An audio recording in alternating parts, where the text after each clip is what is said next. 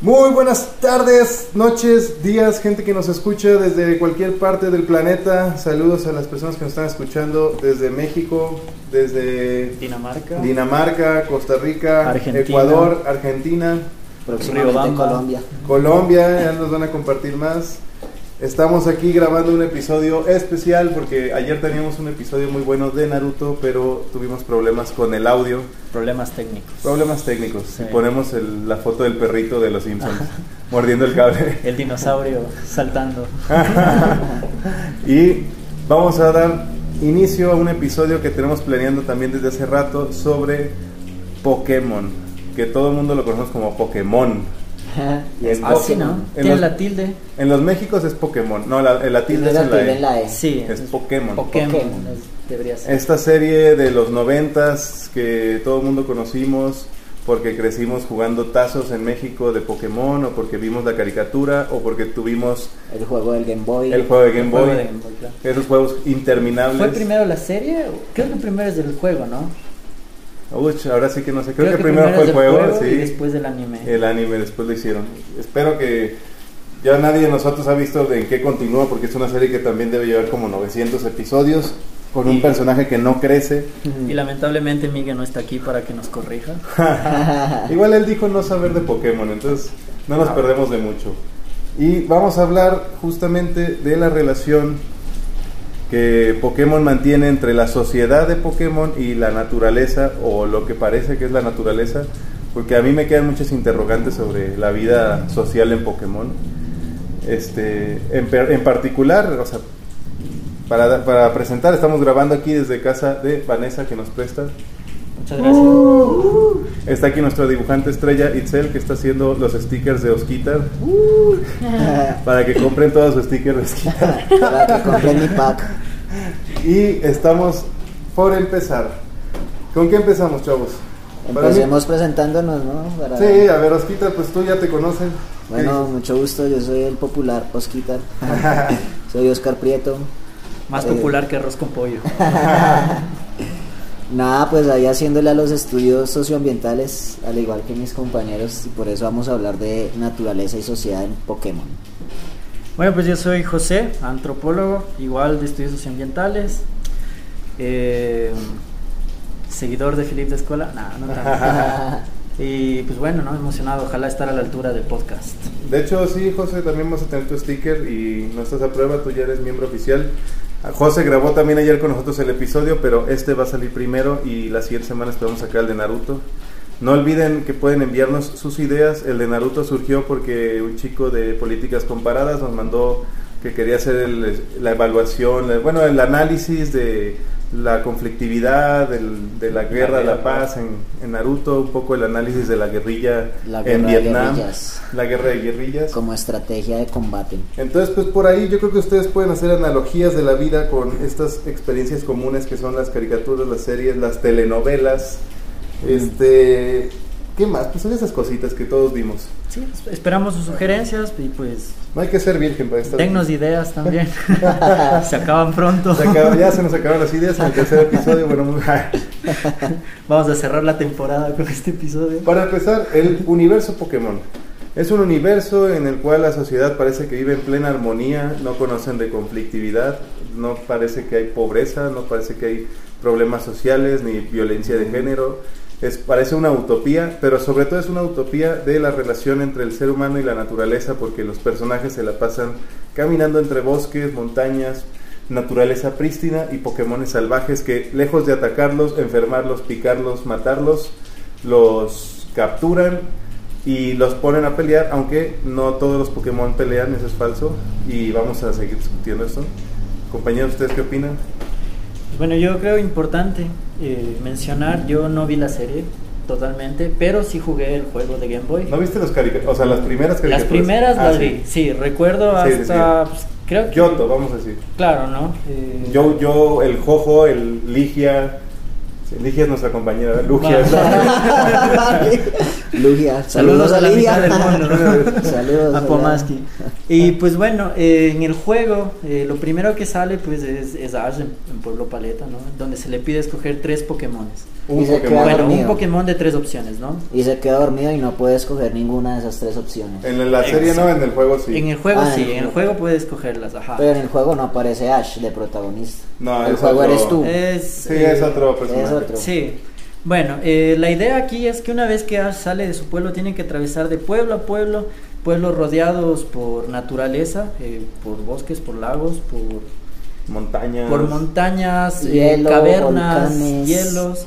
Y pues bueno, lo que se ve es que no, no es una sociedad muy urbanizada, digamos, y quizás las partes más urbanizadas tienen esta convivencia permanente con los Pokémon, Pokémon dedicados, digamos, al servicio de los seres humanos. Y pues bueno, eh, tienes desde Pokémon que se usan como bomberos, eh, Pokémon que se usan como enfermeros, eh, Como Pokémon fuerza laboral, pues. Como fuerza laboral, exacto. Entonces, partir de que en Pokémon, los Pokémon, más allá de ser animales, terminan siendo una especie de ser humano de segunda clase, diría yo. Ahí Sí. voy. Yo siempre creí que en Pokémon tendría que haber otros animales que no fueran Pokémones de los cuales ellos comieran, usaran su- sus textiles o que fueran los mismos Pokémones los que se comen. O sea, ellos cuando comen un bistec, ¿es un bistec de un Taurus o es un bistec de vaca que no es Pokémon? Yo un nunca vi animales. Por ejemplo, Sí. ajá, yo nunca vi Perros. No hay gatos. animales, todos los animales son vegana. Pokémones. ¿El profesor Oak no tenía un gato? Es un Meowth, creo. Bueno, Pero, o sea, no hay animales como tal, sino que los Pokémon Los sustituyen Pokémon son los a todo el reino animal. Claro. Y en- entre esos Pokémon hay unos que tienen diversas eh, características, poderes, incluso rareza, etcétera. comportamiento, Comportamiento. conductas. Lo que es verdad es que la sociedad de Pokémon aprendió a, no sé si a usarlos o a colaborar. Ahí surge mi Sí. primera duda. La primera duda, si es Sí, una explotación animal, Ajá. si es un apoyo, qué tan armónica es esa convivencia con los con los Pokémones, ¿no? Porque yo me pregunté, si es que la sociedad de Pokémon es tan perfecta, no puede vivir, o sea, en un momento dije es una sociedad más o menos socialista porque se ve que la salud, la seguridad son gratuitas. Tú llevas a tu Pokémon y nadie te cobra por curarlo.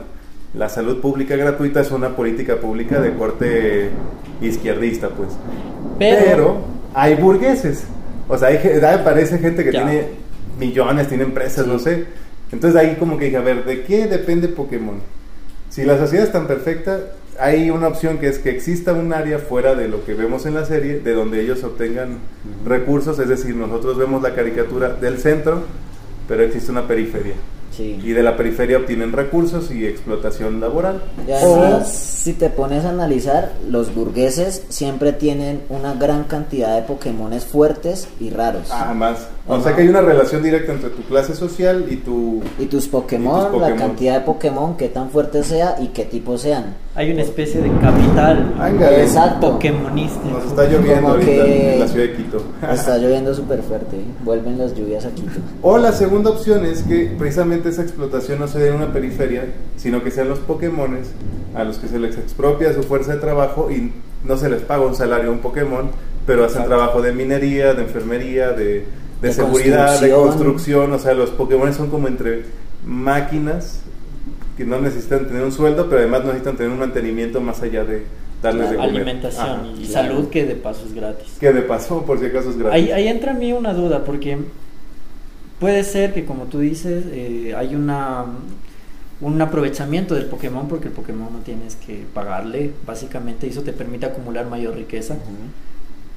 Pero gracias a eso los Pokémon pueden existir también. Y aquí entra dentro de la discusión, por ejemplo, las vacas. Podemos decir que los seres humanos eh, explotan a las vacas, pero, Pero, en, número eh, las vacas pues son quizá una especie super dominante porque hay un gran número de vacas gracias a esa explotación. Igual pollos, Claro. puercos, ¿no? O sea, Ajá, o y sea, los sin, animales de sin esa explotación, o sea, se supone que, por ejemplo, no existiéramos los humanos, dejarían de existir vacas, puercos, pollos y animales que dependen de la domesticación humana.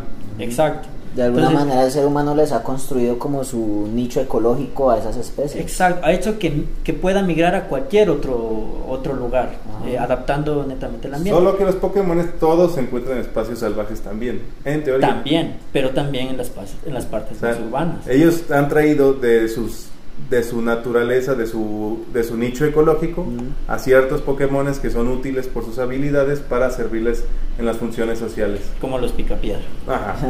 Ah, sí, es cierto, los picapiedra con los dinosaurios. Pero Hacían hay- carros y todo. Algo interesante creo para comentar es las pokebolas. Nunca nos mostraron qué hay dentro de una pokebola y qué pasa cuando el Pokémon entra en la pokebola. ¿Hay un nicho dentro de la pokebola? Estás Eh, como Como descansando. Yo me imagino, y es mi ¿Durmiendo? percepción de ni, desde niño, que es como una cosa del genio de Aladino. O sea, el genio cuando estaba dentro de la lámpara tenía su habitación chida y como si fuera un depa de soltero. Me imagino que los Pokémon tienen algo así. Pero por otro lado puede ser que estén dormidos. Pero para que uno capture un Pokémon hay como una especie de convencimiento y domesticación posterior. Eso implicaría que, no sé, el Pokémon permite estar dentro de la Pokébola, porque debe haber algo que lo compense. Y ahí, ahí voy. Eh, dentro de la Pokébola hay un ambiente, o sea, es como un intercambio, porque el Pokémon no siempre está acompañando al, al, al entrenador, más bien aparece cuando necesita para los torneos. Y los Pokémon que no están en Pokébola son aquellos que, pres- que prestan servicios. O en el caso de. Pikachu, un Pokémon bastante rebelde, pues que termina siendo un Como protagonista. Como Miau que nunca está tampoco en una Pokebola. Que ahora, el- hablar también de la sociedad de Pokémon es que hablamos de que existe una diversidad de sociedades. Y ahí entraríamos un tema de las ontologías, diría nuestro querido Philippe de Escola, o de Escola, De escuela, estamos en español. eh, de Escola. que por cierto mandamos un saludo de paso que nos que escuche. nos escucha. Que Philippe de Escola, a ver tú, antropólogo, nos podrás decir mejor, pero propone que existen eh, cuatro ¿Cuatro? ontologías diferentes de la aproximación de las sociedades con la naturaleza. sí, pues bueno, eh, Philippe de Escola eh, se lo conoce principalmente por, por estas cuatro ontologías, pero yo creo es más famoso por ser denominado el discípulo de Levi Strauss. Levi Strauss Oh, fue un, un sí importante es. sociólogo. Pues que, que deja su legado a De Escola, Levi Strauss era antropólogo, joven, ¿no? Levi Strauss, sociólogo, antropólogo, ahí cabe ahí la discusión. Ya. Franceses, lo que sí eran franceses, eran- Y Ajá, buenos hace buenos jeans, sí, sí. Eh, sucede que un joven Philippe de Escola, 27 años, dice, pues, eh, ¿sabes qué? Me voy de París a este país, Ecuador, a vivir con unos tales Achuar Ah. y pues a ver sus lógicas de organización. Y dentro de esta experiencia con los Achuars, eh, termina viendo que hay una forma de relacionamiento con la naturaleza diferente a la que sucede pues en, en Occidente. Tras varios estudios, lo que él plantea es la existencia de cuatro ontologías. El naturalismo, que sería pues, la- esta ontología de Occidente que separa al ser humano de la naturaleza. Eh, el, totemismo, totemismo. que es juntar las sociedades en función de valores y ancestros comunes. El animismo, que vendría a ser como eh, una convivencia de todos los seres humanos y no humanos dentro de un espacio común. Y, Y el pues analogismo. analogismo, ¿no? que es como una construcción de individualidades con afecciones independientes. Que además el analogismo lo conocemos mucho en México por el nahualismo y Philip eh, de Escola lo describe en su libro que nos recomendamos, Antropología de la Naturaleza, donde dice, bueno, el analogismo es esta cosa donde hay un animal que está conectado contigo que se llama nahual, que vive en un ambiente natural con otros nahuales, que tú no tienes relación directa con el nahual, pero lo que le afecta a tu nahual te afecta a ti. En México, por ejemplo, está en esas creencias donde tú te puedes enfermar porque tu cuerpo humano está enfermo, o te puedes enfermar porque a tu nahual le pasó algo.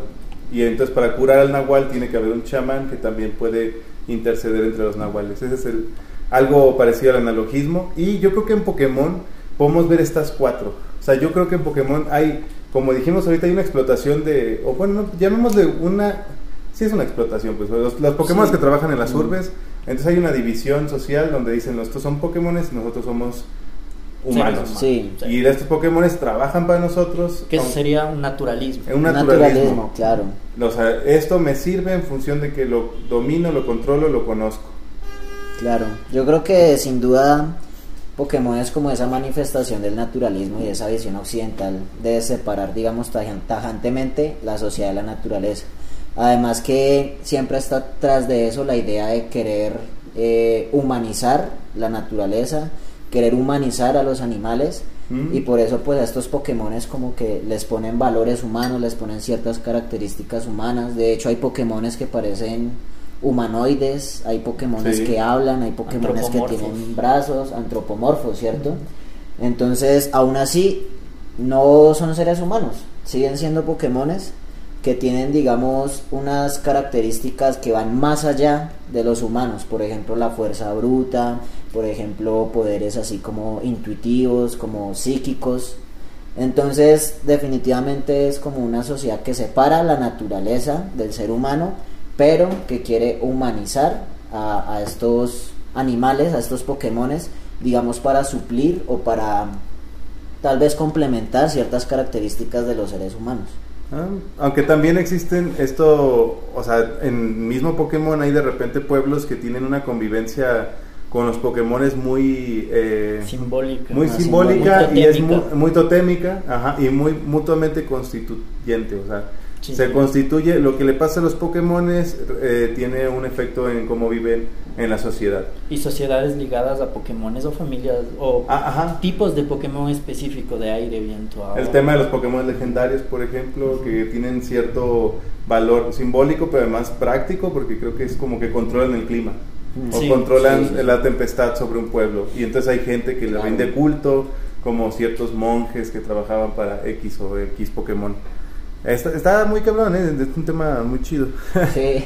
Algo que me gustaría poner en la mesa también es eh, cuando hablamos de seres humanos y animales, ¿qué, ¿cuál es la principal diferencia? ¿Qué nos separa de los animales?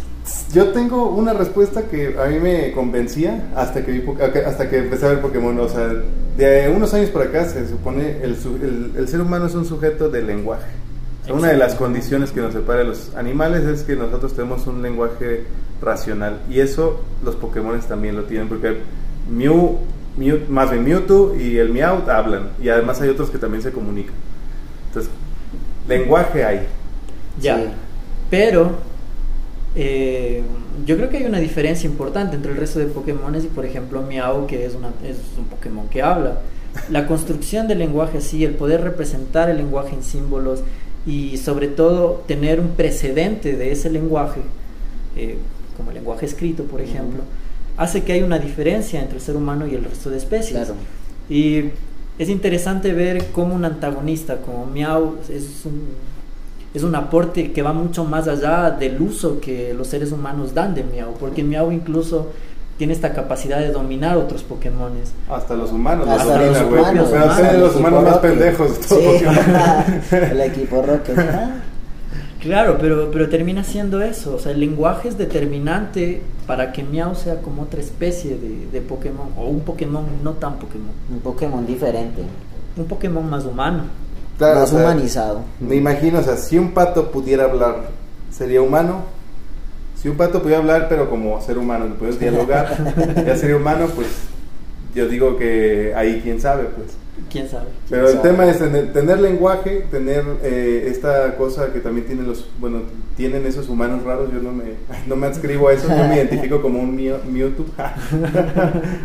Pero no, esa cosa de poder pensar un mundo y crear ese mundo que estás pensando, o sea, la posibilidad humana de, Cuestionarlo. de cuestionarlo, pero sobre todo de crear la realidad que, que piensas. El animal está sujeto a una condición natural y sobre eso actúa.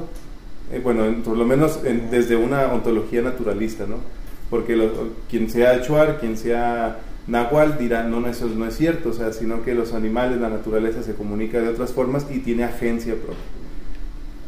¿Qué tanta agencia? ¿De qué tanta agencia tiene un Pokémon, por ejemplo? Porque a eso iba. Un Pokémon no hace una guerra, no hace una revuelta. forma parte de como, como servidumbre. Eh, por ejemplo, cuando vemos acá una pelea de gallos, es cuestionarse sobre la capacidad de agencia de los gallos. Cuando vemos en Pokémon Claro. un torneo Pokémon, Claro. los Pokémon no, no luchan entre sí porque haya una necesidad de hacerlo, una intención. Desean pelear también. O sea, hay Pokémones que no quieren y pelear no y no sirven para pelear. No, es que eso no, no lo sé. Yo entiendo que en el universo Pokémon hay Pokémon que desean pelear y es para mí las peleas Pokémon son más semejantes al box. Es como decir, ah, no, poner a pelear a dos humanos es porque los adiestraron para pelearse como gallos. Porque los boxeos, el boxeo está bien y la pelea de gallos está más cuestionable, ¿sabes? Porque el boxeador decide estar ahí dándose putazos. Claro, los gallos no tienen agencia. Para mí los Pokémones no los obligan a pelear. O sea, los Pokémon eligen pelear. Según entiendo yo, mi lectura de Pokémon es esa. Y yo no sé. la naturaleza tiene esta agencia, por ejemplo, tú no me dejas mentir, esta es madre que tienen los quichuas de decir que las montañas tienen eh, como, ¿qué será? Como, no sé si es como un temple, ¿no? Una que dicen, ah, hoy la, hoy el, la montaña amaneció. Ah, eso, un carácter. Un carácter. una personificación. Que tiene pena. Personalidad. una personalidad. Eso es también tener agencia en la naturaleza. Habla de una ontología no naturalista. ¿Qué sería eso? ¿Sería más animista? Yo creo, sí, yo creo que es animista. El, Si fuéramos este, más animistas todavía, podríamos decir, entonces, yo pensaría que Pokémon tiene mucho de animismo en tanto, a lo mejor los Pokémon son la agencia de la naturaleza hecha más próxima al, al humano, o más entendible, digamos. No, no sé si el autor se fumó estos churros que nos fumamos nosotros. pero... pero yo creo que sí intenta mostrar como varias realidades de, pues, del mundo. Porque así como decíamos ahorita, muestran como pueblos así más escondidos donde tienen como otro tipo de ontologías más animistas Asimismo podemos ver los viajes de Ash donde va a pueblos súper o ciudades así súper bien organizadas, donde funciona todo bien, donde están los policías, las policías que todas son, iguales. Son mujeres todas. Son mujeres, igual que las enfermeras. Las enfermeras y las policías son mujeres. Lo cual no sé si es raro tener así como a las mujeres trabajando, solo mujeres trabajando. y son como gemelas todas. todas son iguales. O clones. Y, son primas, dicen que son primas ahí en la serie, familiares. Es lo que diría un clon. un clon tendría que decir, somos primas porque eso me dijeron que dijera. sí. Pero hay algo que se me hace que sentencia muy bien nuestro trabajo de analizar Pokémon y es la película de Mewtwo. Que es para mí la mejor y la única película buena de Pokémon quizá que no la vieron ustedes, no tienen cara de pedo de... Sí, sí, la vi, sí, la vi. Le clonan hace años. Mewtwo es claro, un clon. Claro. a eso voy, o sea, Mewtwo es un clon de un Pokémon que se llama Mew. Que se llama Mew. Ajá. El, el, Mewtwo lo hacen como un arma. Sí. Entonces, ellos suponen que clonando a alguien lo pueden controlar. Porque pues es, es su creación, ya no es una creación natural, sino que es creación del humano dominando a la naturaleza Pokémon. O sea, la, es la materialización de la ontología naturalista. Yo no, como yo no soy Pokémon, yo domino los Pokémon, yo los clono y lo hago como un arma. Pero Mewtwo, a pesar de ser un clon, tiene algo que no tienen los animales desde la visión, digo, naturalista, es como la cosa de decir, no, Mewtwo tiene conciencia propia y se cuestiona. Toma sus propias decisiones y hace todo un plan para clonar a los Pokémon ah, y convertirlo en su ejército. Ese vato clona a los mejores Pokémon. los mejores Pokémon y luego los pone a pelear contra sus originales. Y demuestra que los clones son más chidos, ¿no? Sí. Como querer esa visión del poder. Eh, tengo más poder, aunque yo sea un sujeto creado, tengo más poder.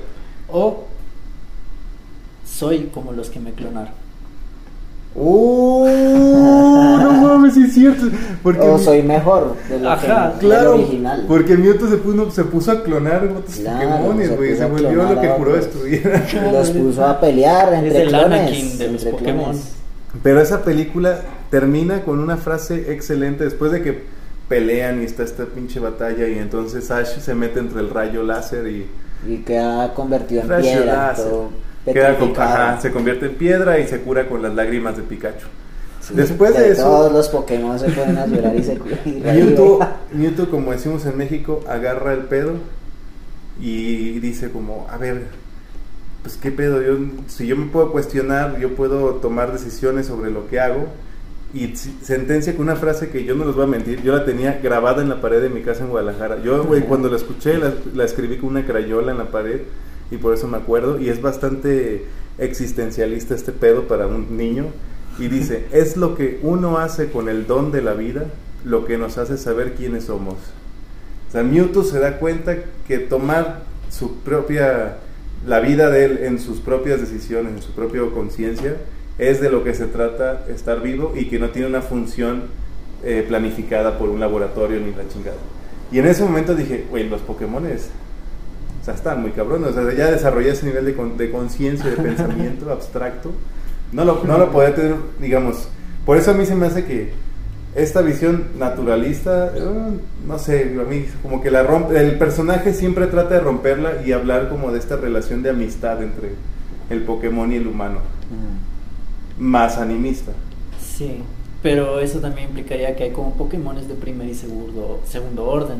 Porque habría que preguntar si un Squirtle piensa o tiene la capacidad de pensar como este Mewtwo que termina siendo un clon. Habría que, habría que pensar, porque yo creo que sí hay de primer y segundo orden, por lo menos en el orden simbólico, porque hay los que son Claro, legendarios son- y Claro, los que sí. son normales. normales. Sí. Sí. Y ya esos pinches Y- normales son... y en para una- un Caterpie, güey, pues no vale nada a lo mejor. Y en una sociedad que valora los Pokémones en función de su utilidad como fuerza de trabajo. Eh, O fuerza de pelea. O fuerza de O belleza, porque después hay concursos Sí, de belleza belleza Pokémon. también. Ahí también estás canto. construyendo una división, porque Sí. esos Pokémon, pon- un Caterpie súper Es- débil. Y siempre está marginado. El Caterpie Ajá. aparece siempre como la imagen del Pokémon más pendejo. O un O el ratata. Metapod. Un Metapod, sí. Sí. En el juego a cada rato te aparecía y tú como, chuta madre, otra vez. Otra vez este pinche ratata. Un pinche otra vez. Ah. ¿Qué conclusiones tendríamos, Bada? Bueno, como conclusiones yo creo que el po- Pokémon, el universo Pokémon como que nos puede mostrar varias, eh, varias ontologías de la naturaleza, ¿no? Y sobre todo cómo, cómo el ser humano siempre ha tendido a idealizar a los animales, siempre ha tendido a eh, dotarlos de características especiales. Y sobre todo es una sociedad que nos muestra una vez más la división, división de lo que, lo que tú quieras, clase, razas, etnia, pero reflejada entonces en un universo Pokémon donde estos se diferencian por, por tipos, por Pokémon legendarios y asimismo les dotan de cierta élite entre más Pokémon raros tengas, entre más Pokémon fuertes, entonces eso te da un estatus social dentro de esta sociedad, dentro de, hecho, esta sociedad Pokémon. Pues yo cerraría con la idea de que las ontologías no son cerradas. Esta es una crítica que se le ha hecho a Philip desde el principio. Ah, Y vas a que- criticar a Descola. No, no, para nada. Y que- Largo, cabrón. Y que Descola mismo ha aceptado y ha dicho abiertamente que las ontologías no son cerradas y que más bien en nuestras sociedades por el contacto, por la globalización, por el cuestionamiento interno de las propias culturas, pues estas hibridan y están en permanente cambio. Y que en sí mismo no es que exista una ontología que sea ideal o mejor a otra, pues porque como toda cultura tiene sus partes netamente destructivas, autodestructivas y negativas, pero que pues, en general estamos variando, ¿no? Y esa es nuestra constante. Si algo es permanente en el ser humano, es el cambio. De hecho, yo justo iría por ahí.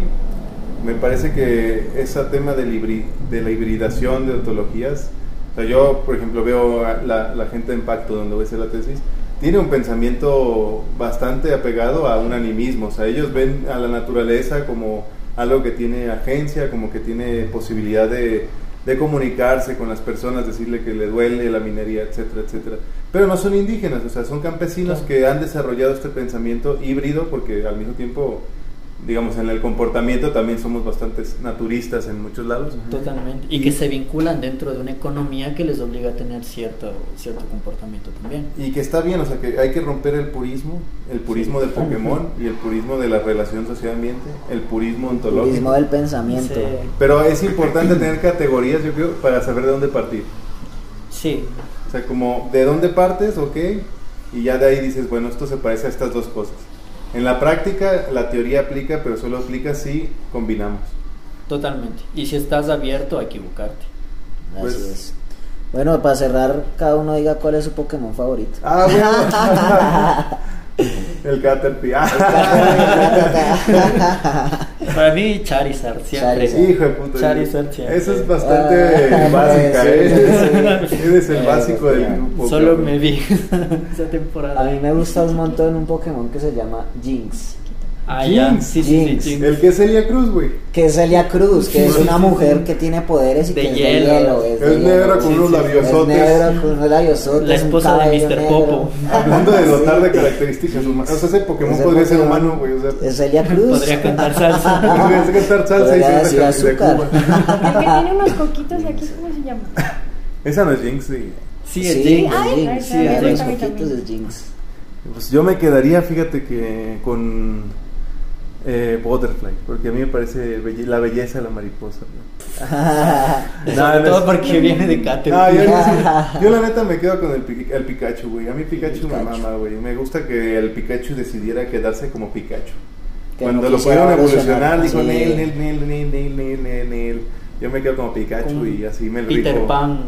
Es un Peter Pokémon. Pan Es Pokémon. Peter Pan, Sí. Aunque es que también acá es cuando evolucionan, eh, pierden como ciertos rasgos de su personalidad los Pokémon. Incluso, o sea, si lo ves así, Peter Pan, Peter Pan, Peter Pan podría ser que cuando creces y te haces adulto también pierdes ciertos rasgos. De su personalidad, Eh, claro. puede ser. Pero- Pero bueno, cabrones, los quiero un chingo. Bien. Gracias por el espacio. Muchas gracias, muchas gracias. A la dibujante, gracias, gracias. por las caricaturas. Gracias por Gracias, tanto. gracias. Próxima. Tal vez no estuvo tan chistoso hoy, pues es que no nos pudimos burlar de Miguel, pero Sí, no es tan Miguel. el próximo sí que nos vamos a burlar. Y no olviden, mándenos sus cositas, eh, Comentarios, cositas, reflexiones, por ideas. favor, ideas. Senuts. Ah, no. De Senos, paso. Críticas, packs. Packs, pero todo con. ¿Cómo se llama eso? Consentimiento previo. Con consentimiento.